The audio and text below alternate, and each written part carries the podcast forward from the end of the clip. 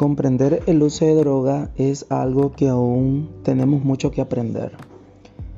Muchas personas no entienden por qué o cómo otras personas se vuelven adictas a la droga. Pueden pensar erróneamente que aquellos que usan droga, eh, que estas personas carecen de principios morales o que no tienen fuerza de voluntad y que podrían detener su consumo de droga simplemente eligiendo hacerlo pero en la realidad no es así. La adicción a la droga es una enfermedad compleja y dejar de fumar, por ejemplo, generalmente requiere más que buenas intenciones o más que fuerza de voluntad. Las drogas cambian el cerebro de maneras que hacen que deje, dejar de fumar sea difícil, incluso para aquellos que lo desean, ¿verdad?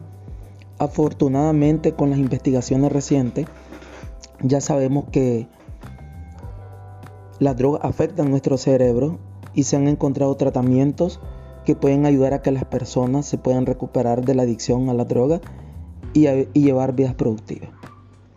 Pero ¿qué es la adicción a la droga? Bueno, la adicción es una enfermedad crónica que se, caracteriza, que se caracteriza por una búsqueda y un uso de drogas compulsivo, obsesivo y que es difícil de controlar a pesar de que se saben las consecuencias dañinas que estas provocan.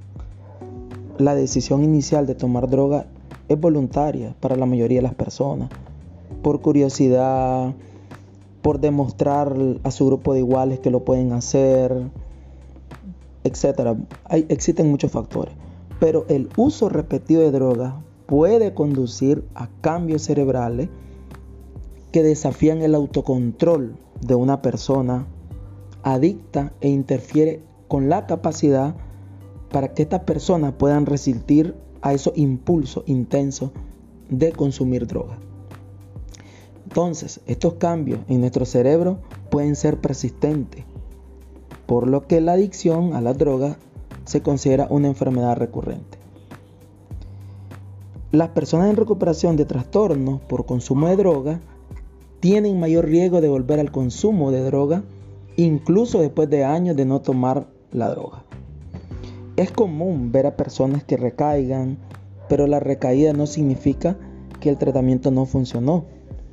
Al igual que otras afecciones de salud crónica, el tratamiento debe ser un tratamiento continuo y debe ajustarse en función de cómo responda el paciente, ¿verdad? Muchas gracias.